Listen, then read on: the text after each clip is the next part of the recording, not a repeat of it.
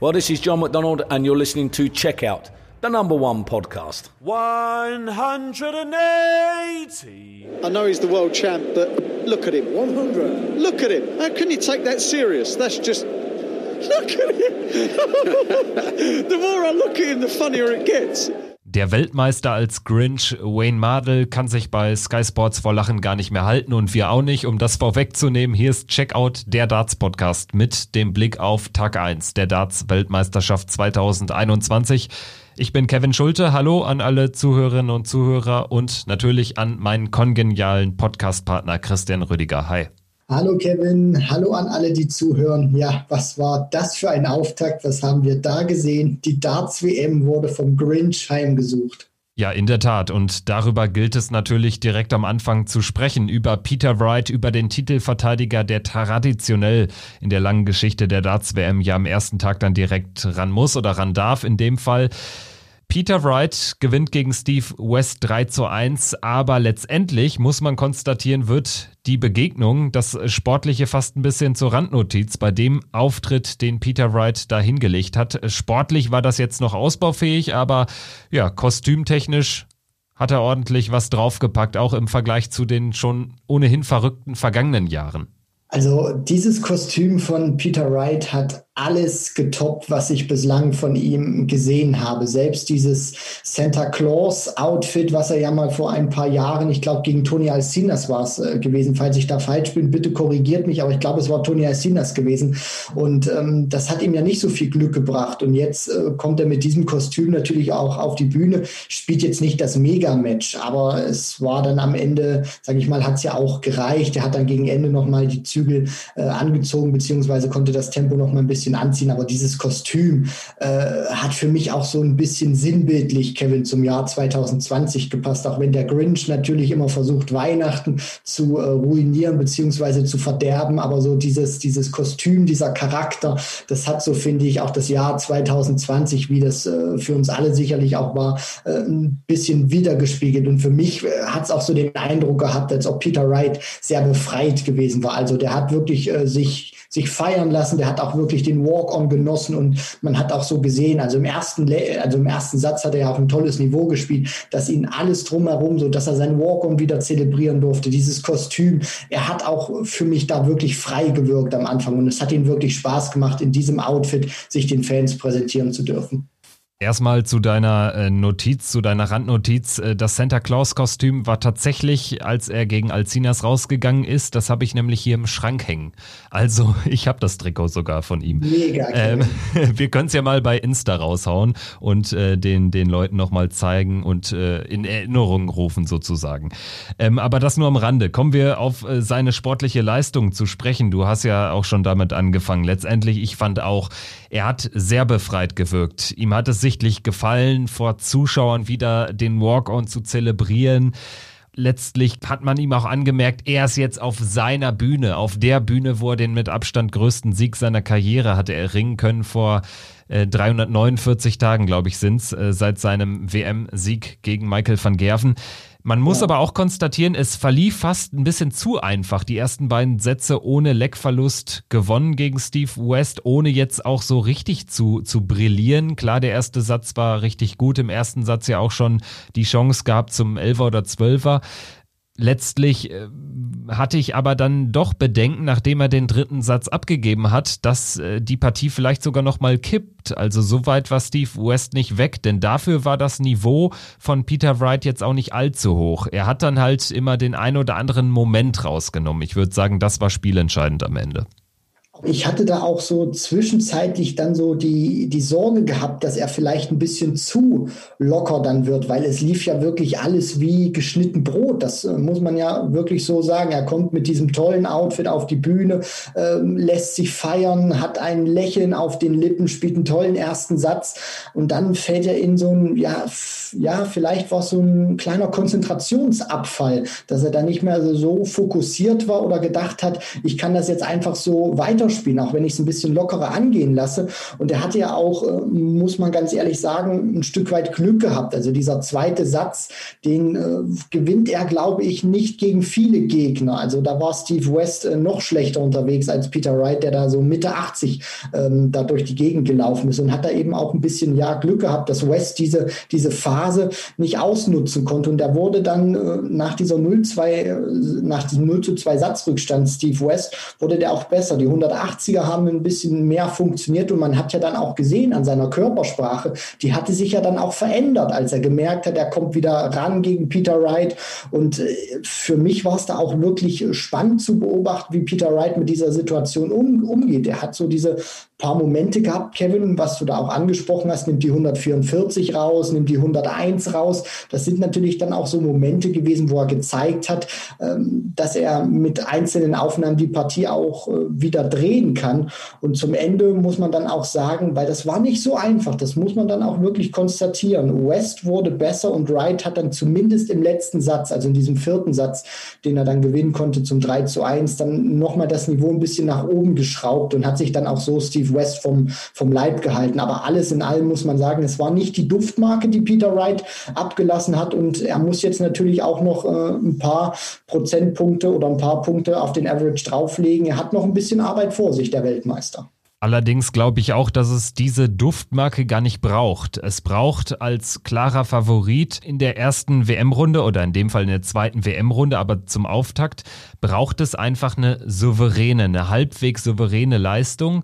Sonst kann man natürlich sein Pulver auch ein bisschen verschießen. Also selbst wenn wir jetzt auf äh, Wrights WM-Run vor einem Jahr schauen, ich meine, der hat sogar gegen Malik de Matchstadt überleben müssen. Also das war nochmal eine ganz andere Kiste. Insofern, Peter Wright hat dann letztendlich diese erste kleine Hürde, sage ich mal, übersprungen. Dass es jetzt nicht einfacher wird, ist allerdings auch klar. Und ich fand noch ganz interessant, er hat dann im Interview bei den Kollegen von Sky Sports gesagt, dass er sich zuletzt eine Rippe gebrochen habe. Es fühle sich jedenfalls so an, er hat da ein bisschen Schmerzen ähm, und wird sich jetzt einfach ausruhen. Und da hat er auch ordentlich Zeit äh, für, denn er muss ja jetzt erst nach Weihnachten wieder ran. Also das ist natürlich auch eine sehr komfortable Situation und wir haben schon häufig drüber gesprochen. Wenn du so früh ins Turnier einsteigst, dann ist das ja wie ein zweites Turnier. Also im Prinzip geht es darum, erste Hürde überleben, überstehen, überspringen und dann nach Weihnachten geht's dann wirklich Halligalli weiter mit Spielen im Akkord. Absolut richtig, Kevin. Und ähm, das nochmal mit, mit der Duftmarke. Natürlich hast du vollkommen recht. Du musst in dieses Turnier reinkommen. Du musst, ähm, sage ich mal, natürlich ist es wichtig, dass du im Turnier dann drin bist, dass du diese erste Runde, egal wie, gewinnst. Ob du das dann schaffst, wie jetzt Peter Wright mit einem 92er Average oder du spielst 110, das ist vollkommen egal, natürlich. Aber für, für die Konkurrenz ist das natürlich auch immer wieder ein Zeichen, wenn dann ein Van Gerven, wenn dann ein Price sieht, okay, der hat in seinem Auftaktmatch hat er mal wirklich jetzt kräftig einen hingelegt und hat äh, uns praktisch auch mal so zur, zur Vorlage oder zur Antwort ge gezwungen. Aber in der Hinsicht, äh, Peter Wright hat jetzt nicht dieses Monster-Match gespielt, der ist jetzt im Turnier drin und du sprichst das natürlich an. Der hat sich immer mal wieder hinten an, die Rech an den rechten Rücken gegriffen mit der Rippe, was du da angesprochen hast. Und ich bin jetzt auch mal gespannt, wie der mit diesem Faktor umgehen wird, dass der jetzt eine verdammt lange Pause hat. Er hat ja im Interview gesagt, vielleicht brauche ich hier und da eine Behandlung. Ich gehe aber mal davon aus, dass es mehr so die, ähm, ja, die, die Ruhe wird, was mich da ähm, ja auch heilen wird in, in der Hinsicht. Und da bin ich jetzt auch mal wirklich gespannt. Der hat eine verdammt lange Pause, wie er dann auch wieder zurückkehren wird. Du sprichst das an, das fühlt sich an wie ein neues Turnier. Und das kann vielleicht auch in der Hinsicht, ich weiß es ehrlich gesagt nicht, aber das kann sich vielleicht auch wie ein kleiner Nachteil dann anfühlen, weil du eben so eine lange Pause hast und dann wieder zum Alexandria Palace zurück zurückkommst. Das kann natürlich aber auch ein Vorteil sein, weil Peter Wright jetzt viel mehr Zeit hat, um sich äh, wieder auszukurieren, um äh, fitter zu werden. Also das sind äh, viele Vorzeichen, die da natürlich stehen. Aber ich muss auch ganz ehrlich sagen, es ist ein interessanter Weg, den Snakebite da vor sich hat. Und ich kann überhaupt noch nicht einschätzen, ist er jetzt für mich wirklich nach der Leistung einer, wo, wo ich sage, der wird den Titel verteidigen oder der kann den Titel verteidigen. Also ich bin da wirklich noch zwiegespalten, auch aufgrund dieser Nebengeräusche, die da jetzt sind mit dem, mit dem Rücken beziehungsweise der Rippe, mit der ersten Performance, dann die lange Turnierpause. Also Peter Wright äh, muss mich noch ein bisschen überzeugen bei dieser WM Sehe ich ähnlich, zumal mir noch nicht ganz klar ist, ob dieses unfassbare Selbstvertrauen, was er an den Tag legt, ob, ob das vielleicht auch so ein bisschen Schutz ist. Also er ist ja sehr offensiv in seinen Aussagen und sagt, er wird das Ding wieder gewinnen. Ich bin mir nicht ganz sicher, ob er damit vielleicht ein bisschen was überlagern will, auch bewusst nach außen. Also das sind sehr viele Faktoren, die da eine Rolle spielen und auch dieses Grinch-Kostüm, das war jetzt eben, klar, Peter Wright ist bekannt für sein verrücktes Äußeres, aber das war jetzt halt nochmal ja fast ein bisschen over the top. Also wenn wir vielleicht, ähm, bevor wir jetzt über, über die weiteren Partien sprechen, das nochmal äh, bilanzieren, würdest du sagen, das war vielleicht sogar ein bisschen viel und er sollte das Rad jetzt auch nicht überdrehen in den nächsten Partien?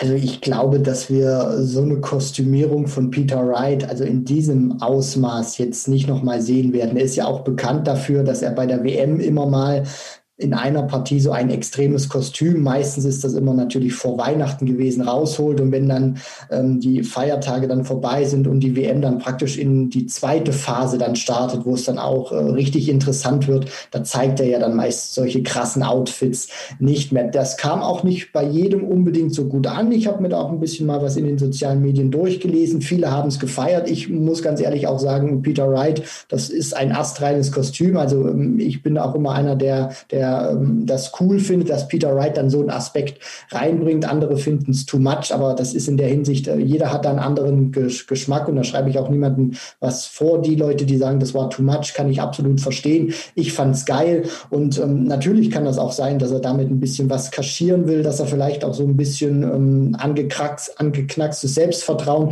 touchieren möchte, dass das, was du ansprichst, Kevin. Aber in der Hinsicht, ich meine, Peter Wright ist immer wieder bekannt dafür, ist ein bunter Vogel im positiven Sinne. Und ich glaube, auch in dieser Extreme war es das ähm, letzte Kostüm in der Art, was wir bei der WM in diesem Jahr von ihm sehen. Naja, er ist ja eigentlich gar nicht so ein bunter Vogel. Das äh, kam ja irgendwann auf, dass das auch, ähm, ja, getrieben von seiner Frau ihm da ja eine Art Kunstfigur geschaffen wurde und er seitdem ja auch wirklich erfolgreich spielt. Und das jetzt auch immer weiter ins Extreme zu treiben. Man muss halt irgendwann aufpassen, glaube ich, dass man äh, den Sport Darts nicht lächerlich macht. Also es ist ein sehr schmaler Grad, weil ich meine, diejenigen, die äh, nur zur WM einschalten und auch nur einschalten, weil da so verrückte Leute im Publikum sind und weil da verrückte, ähm, oft dicke äh, ähm, Herren meist äh, gegeneinander Dart spielen, für die ist das natürlich Wind auf die Mühlen. Das ist so ein bisschen mein Punkt, den ich machen will. Man darf es nicht überdrehen. Ich würde jetzt aber auch sagen, sofern er das Rad wieder ein bisschen zurückdreht in den nächsten Partien nach Weihnachten, und da kann er ja nicht mehr als Grinch äh, auftreten, dann wäre ich damit auch d'accord. Also das ist so meine Sicht der Dinge auch und ich denke, da, da können wir dann jetzt auch einen Haken hintermachen. Ähm, wenn wir jetzt noch mal ganz kurz über Steve West sprechen, als einziger Mann hat der jetzt zweimal an einem äh, Tag auf der Bühne gestanden, zweimal vor Zuschauern spielen dürfen, ist jetzt allerdings auch schon raus. Natürlich musst du damit rechnen als Steve West, dass es dann bei der Auslosung nicht weiter als Runde 2 geht.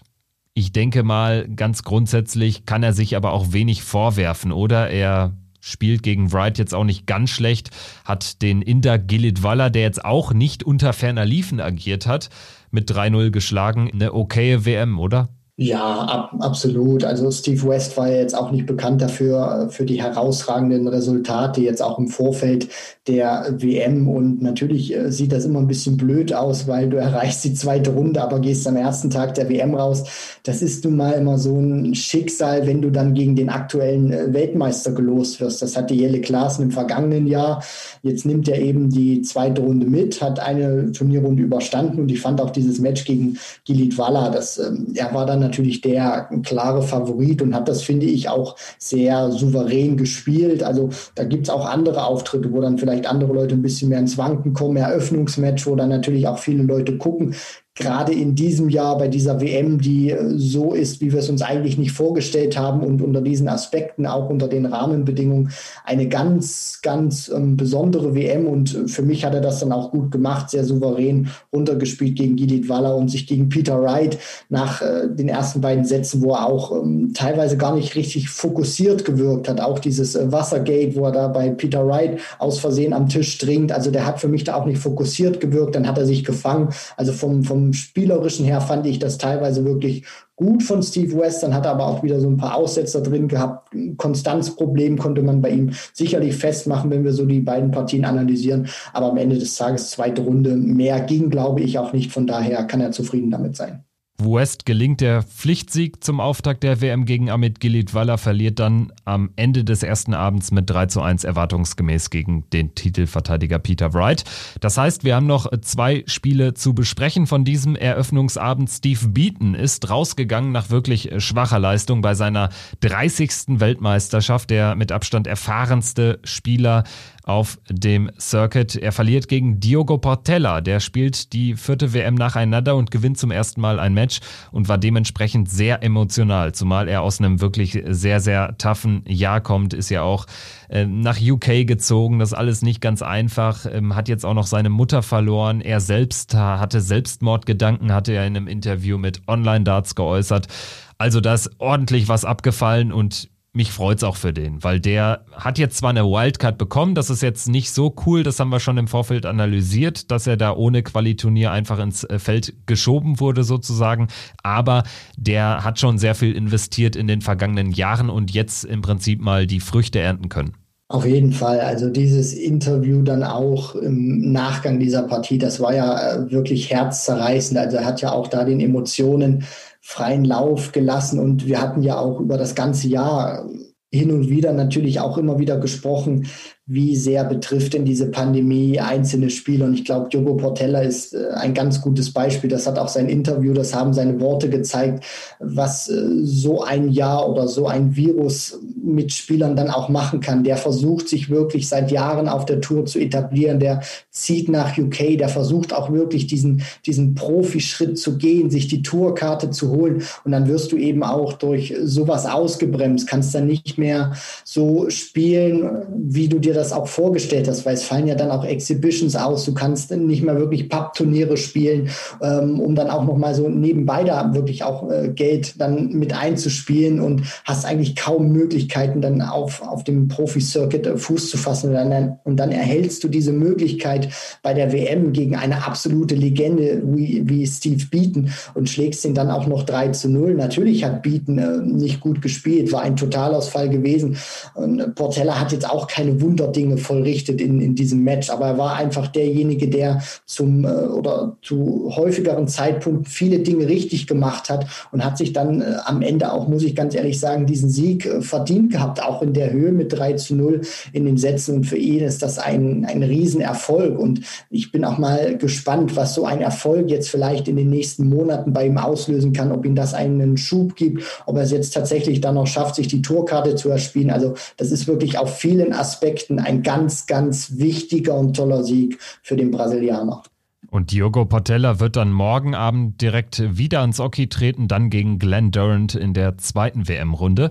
Wir haben noch ein Spiel, über das wir hier kurz diskutieren werden. Jeff Smith gegen Keen Barry. 3 zu 1 gewinnt der Silencer, gewinnt der erfahrene Mann gegen The Next Big Thing. Keen Barry, 18 Jahre jung, bereits die zweite WM-Teilnahme, immerhin zum ersten Mal einen Satz geholt. Und ich würde auch sagen, da war mehr drin. Den vierten Satz, den muss er eigentlich gewinnen. Den kann er zumindest gewinnen. Und auch im zweiten Satz war er nah dran. Also das 3-1 ist mir fast ein bisschen zu hoch zugunsten von Jeff Smith.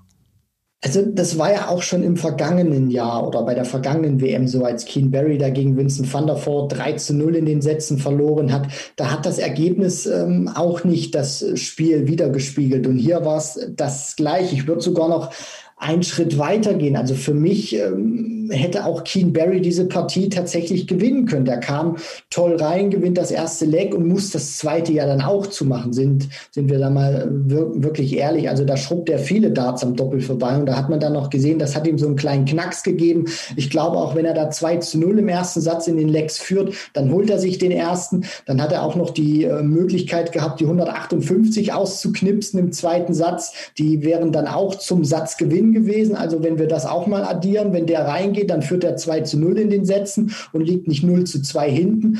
Und ähm, ja, dann äh, holt er sich ja noch diesen, diesen einen Satz. Und äh, bei Jeff Smith, also ich fand auch diese, dieser Altersunterschied, den man ja da hat, das lässt sich, glaube ich, gut beschreiben. In diesem Match hat sich nochmal Erfahrung durchgesetzt. Jeff Smith war abgeklärter gegen den jungen, wilden, schnellen Keen Barry, der manchmal zu schnell auch unterwegs war. Der hat ja einen Dart sogar mal, wo er auf die 19 gehen wollte. Da hat er nicht mal das, das äh, Board getroffen in, in der Hinsicht, sondern der ist dann unter der Doppel-3 gelandet. Dann hat er noch mal ein saftig in die 3 geschmettert. Also da merkt man natürlich auch, der hat alle Anlagen vom, vom Spielerischen her. Der ist toll anzuschauen. Keen Barry, der hat einen tollen Rhythmus aber der macht auch manchmal äh, oder ist manchmal noch ein bisschen zu schnell unterwegs. Was mir aber gefallen hat, war seine, seine Körpersprache auch immer, wo er hinten lag. Der ist nicht durchgedreht, auch wenn er Doppel nicht getroffen hat. Also der hat Jeff Smith auch nicht teilhaben lassen an dem, wie es vielleicht in, in ihm innen drin aussieht. Nur um, um das dann so ähm, abschließend zu konstatieren, Jeff Smith war der, der besser gecheckt hat. Auch dann so die, die Finishes, Drei-Dart-Kombination oder dann auch Zwei-Dart-Kombination, äh, wo, wo der dann nochmal wirklich ein ein beziehungs beziehungsweise zwei Darts auf dem Doppel hatte. Der Silencer hat es dann auch äh, abgeklärter oder in einer Häufigkeit regelmäßiger ausgemacht als Keen Barry und das war dann am Ende des Tages auch der Schlüssel zum Erfolg und ja, Keen Barry, Mund abputzen, das Match wird ihm weiterhelfen und wenn er diese, diese kleinen Fehler, die er noch macht, abstellt, dann äh, kann der auch im nächsten Jahr noch deutlich besser spielen.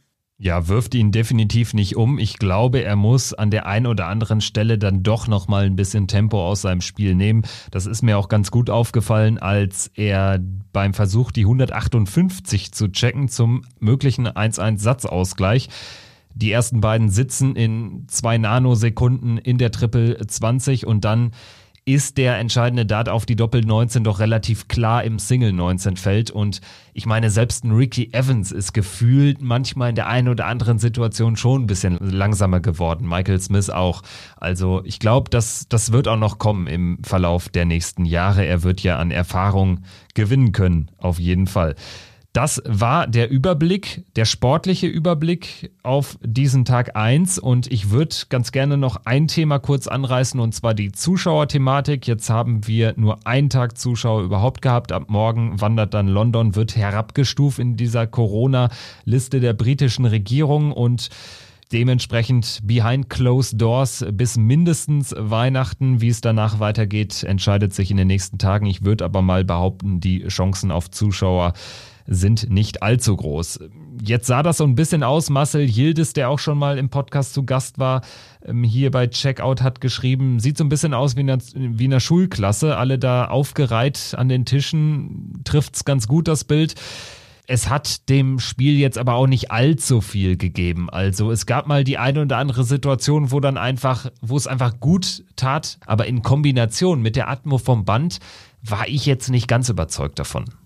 Ja, das ähm, habe ich auch mitbekommen, dass die PDC natürlich noch diese Atmo abgespult hat. Und da war ich ehrlich gesagt auch ein bisschen enttäuscht, weil ich gerne gesehen hätte, wie dieses Publikum oder diese tausend Fans dann auch wirken. Natürlich waren es jetzt nicht ganz an, an die tausend, da waren auch noch ein paar ähm, Bänke beziehungsweise Stühle leer, aber wie da diese, diese Fans dann auch wirklich gewirkt hätten, ohne diesen Geräuschteppich, den man da von Seiten der PDC drüber legt. Natürlich haben die jetzt nicht so den ganz großen Unterschied gemacht, aber ich meine, alleine die bloße Präsenz, dass da wirklich Zuschauer im Rücken sitzen, das bringt A, ein Stück Normalität wieder zurück für die Spieler. Die haben sich dann natürlich auch äh, gefreut. Für viele wie Gilit Walla ist das natürlich dann auch ein tolles Erlebnis, dass du an Tag eins noch vor Zuschauern spielen darfst und andere, ähm, ja, die dann auch bei der WM dann noch ähm, kommen werden von, von diesen International Qualifiers, die so eine, so eine Bühne auch gar nicht gewohnt sind, die können dieses Erlebnis dann gar nicht mehr aufsaugen. Und ich finde in manchen Momenten, gerade dann, wo Peter Wright sein Walk-on gebracht hat oder als dann auch Snakebite gespielt hat, da kamen dann auch mal so ein paar Gesänge, die man dann auch gehört hat. Aber alles in allem, natürlich war es nicht der Krach, aber man hat schon gemerkt, äh, wenn dann auch mal ein bisschen, ähm, ja, in, oder wenn das Spiel dann auch mal ein bisschen interessanter wird, dann sind die Fans dann auch ein bisschen hochgegangen. Das hat mich dann auch gefreut, dann wieder Stimmung zu hören. Und ähm, ich hätte tatsächlich gerne gesehen, wie es jetzt weitergeht in den nächsten Tagen, Kevin, weil da wäre natürlich auch noch das ein oder andere äh, tolle Match gekommen, wie da die Fans reagiert hätten. Also man hat schon gesehen, sie, sie, sie können wieder Normalität zum ähm, Sport dazubringen. Sie können auch für ordentlich Stimmung sorgen, auch wenn es nicht ausverkauft ist. Deswegen, ich finde es schade, kann es natürlich nachvollziehen. Gesundheit, Sicherheit Sicherheit geht erstmal vor. Wir möchten alle, dass am liebsten schon die nächste WM wieder pickepacke voll stattfindet. Aber ich glaube, das ist immer noch ein bisschen Zukunftsdenken. Von daher äh, war es ein schönes Projekt, auch zu sehen, wie die Fans am ersten Tag funktionieren. Ab Tag 2, ab heute also behind closed doors leider. Und da werden wir jetzt dann trotzdem mal über die Partien sprechen, die uns da erwarten, werden uns die ein oder andere Partie rauspicken. Es geht ja jetzt mit einer Nachmittagssession schon los. 13 Uhr fliegen die Darts zwischen Ryan Joyce und Karel Sedlacek. Dann Ross Smith gegen David Evans, sehr spannende Begegnung. William O'Connor gegen Nils Sonnefeld, der Martin Schindler-Bezwinger beim Qualifier. Und dann haben wir die zweite Zweitrundenbegegnung, Chris Doby der nach einem schwachen Jahr versuchen wird, zumindest bei der WM dann nochmal etwas rauszureißen. Er trifft auf Jeff Smith. Dazu vielleicht erstmal die Frage, wenn wir ganz kurz über die Nachmittagssession sprechen. Das sind alles äh, Partien, wo jetzt durchaus was äh, möglich ist, auch für die nominellen Außenseiter, sprich für die internationalen Qualifikanten. Was würdest du auch sagen zu der Partie zwischen Doby und Smith? Also für Jeff Smith ist es eine besondere Situation. Er kommt aus einer Evening Session und muss jetzt direkt am nächsten Nachmittag schon wieder ran. Ist das ein kleiner Nachteil? Ja, also das ist äh, tatsächlich immer schwierig zu beantworten, Kevin, weil jeder Spieler geht damit auch äh, unterschiedlich um. Er hat äh, oder was äh, für ihn sprechen könnte, wo ich jetzt mal sage, das ist kein Nachteil, weil er ja das letzte Match in dieser Session spielt. Wenn es jetzt das erste gewesen wäre, dann hätte ich gesagt, okay, das könnte ein Problem sein, weil eh du erstmal aus, den Ellie, aus dem Ellie Pelli rauskommst. Er hat ja auch das dritte Match am ersten Tag gespielt, also das vorletzte, ehe du dann auch raus bist. Du gibst sicherlich hier und da noch ein paar Interviews, ehe du dann, du, du isst vielleicht noch mal ein bisschen was, ehe du dann wieder im Hotel bist, dich dann zur, zur Ruhe legen kannst. Und dann äh, heißt das natürlich auch früh aufstehen, dann wieder zum, zum Ellie Pelli fahren, ähm, dass du dann auch gut ausgeruht bist, also dass du nicht zu wenig äh, Schlaf bekommst. Aber ich denke mal, dadurch, dass er das letzte Match hat. Er kann das natürlich auch ein Stück weit kalkulieren, wann er dann zum Pelli ähm, anreist. Ist das jetzt für ihn nicht das das große Problem, auch wenn es jetzt am nächsten Tag ist, weil er ja diesen, diesen Rhythmus auch kennt von anderen Turnieren. Deswegen wird es für mich oder ist es aus meiner Sicht jetzt nicht der ganz große äh, Nachteil, aber es ist jetzt auch nicht in der Hinsicht, wo ich, wo ich sage, äh, das, das wünschst du dir als Spieler, aber in der Hinsicht glaube ich nicht, dass es ihn jetzt allzu sehr stören wird. In der Abendsession wird es dann das erste Mal auch aus deutscher Sicht spannend. Max Hopp eröffnet diese Session gegen Gordon Macers. Kellen Ritz gegen James Bailey, Adam Hunt gegen Lisa Ashton und Glenn Durant gegen Diogo Portella. Das ist eine Zweitrundenbegegnung. Ähm, wenn wir über die Partie von Max Hopp gegen Macers sprechen, da haben wir jetzt mehrfach angerissen, dass natürlich Hopp der klare Favorit ist und dieses Spiel auch gewinnen muss. Alles andere wäre eine herbe Enttäuschung. Wie ist denn jetzt so dein Gefühl am Tag vor dem ersten Auftritt eines Deutschen bei der diesjährigen WM? Ich habe tatsächlich ein sehr gutes Gefühl, dass Max diese Partie äh, gewinnt und ich habe da auch, ähm, oder es bestätigt dann natürlich auch mein Gefühl, weil Max hat sich für mich jetzt zumindest im Vorfeld der WM, äh, hat ja auch immer noch mal ein bisschen was auf Instagram gepostet, dass er jetzt angekommen ist, dass er sich dann äh, noch mal was äh, ähm, einverleiben wird, dann wieder Training, Training abspulen wird. Also der wirkt für mich auch, glaube ich, bereit für die WM. Der weiß auch, was das heißt gegen Gordon Mathers. Der wird ihn nicht unterschätzen. Er weiß natürlich auch, der ist ein paar Jährchen älter als er, der hat Erfahrung, aber auf der anderen Seite, Max ist zwar jünger, aber hat dafür im Pelli viel mehr Erfahrung, seine achte Weltmeisterschaft. Des, deswegen, also Max weiß auf jeden Fall, wie er äh, das wirklich spielen muss und ich habe ein ganz, ganz tolles Gefühl und für mich auch keine Zweifel, dass er diese Partie nicht gewinnt. Und äh, dann hätten wir natürlich auch noch den Auftritt von äh, Lisa Ashton, den wir mal kurz analysieren sollten im Vorfeld gegen Adam Hunt. Wayne Mardell hat äh, sehr straight gesagt, ja, die kann das gewinnen. Also das wird sie auch wissen. Und ja, bin ich auch von überzeugt grundsätzlich, dass sie das Spielvermögen hat, Adam Hunt äh, zu schlagen. Sie hat es auch schon bewiesen auf der Pro Tour. Adam Hunt ist vielleicht aber nicht der Gegner zur richtigen Zeit, denn der ist im Prinzip, muss man so ganz klar sagen, auch in einer seiner besten Phasen in der Karriere. Also ein Adam Hunt hat noch nicht häufig ein Major Achtelfinale erreicht. Das ist ihm gelungen bei äh, dem Grand Slam of Darts. Also grundsätzlich glaube ich, das wird schon eine schwere Aufgabe, aber natürlich ist es im Bereich des Möglichen, dass Lisa Ashton als zweite Frau nach Fallon Sherrick ein WM-Match gewinnen wird. Definitiv, Kevin. Also, dass sie das Spiel dafür hat, das ist unbestritten. Die Frage, die sich nur stellen wird, ist, wie konstant wird sie sein? Also, ich glaube nicht, dass es reichen wird, im ersten Satz wie gegen Jan Decker äh, vor ein paar Jahren einen 107er Average zu spielen und danach, äh, sage ich mal, qualitativ vom spielerischen Vermögen her abzubauen. Also, sie muss aus meiner Sicht schon wirklich eine konstant gute Partie spielen auf einem konstant guten Niveau, was auch wirklich gleichbleibend ist weil Adam Hunt, den schätze ich jetzt nicht ein, dass er Lisa Ashton irgendwie überrollt, aber das ist einer von dem, oder er hat es zumindest gezeigt beim Grand Slam, dass er so ein Grundniveau spielen kann von ähm, ein bisschen über 90. Also das äh, muss dann natürlich, Lisa muss, muss dagegenhalten, muss vom Timing her gut sein und Adam Hunt, da bin ich jetzt natürlich auch gespannt, ob der diesen Schwung, den er im Grand Slam sammeln konnte, ob er den jetzt auch mitnimmt und ähm, wie er sich präsentieren wird gegen Lisa Ashton. Bevor wir die Folge abschließen, das würde ich ganz gerne noch ansprechen. Wir haben ja ein Tippspiel, bei dem ihr hoffentlich alle mitmacht und ja, theoretisch müsste es auch noch möglich sein, auch an Tag zwei noch einzusteigen. Man hat natürlich jetzt schon einen leichten Rückstand nach äh, einem verpassten ersten Tag, aber äh, das dürfte theoretisch noch möglich sein. Wie auch immer, auf jeden Fall schauen wir jetzt mal auf den Zwischenstand. Das werden wir jetzt jeweils am Ende der Folge machen. Und Weibel Nator ist vorne mit 23 von 24 maximalen Punkten. Das ist ein ziemlich guter Schnitt, würde ich sagen. Hat drei Partien West Gilead Walla, Smith Berry und Wright gegen West komplett richtig getippt. Bei Portella auch die richtige Tendenz. 23 Punkte für Weibel Nator.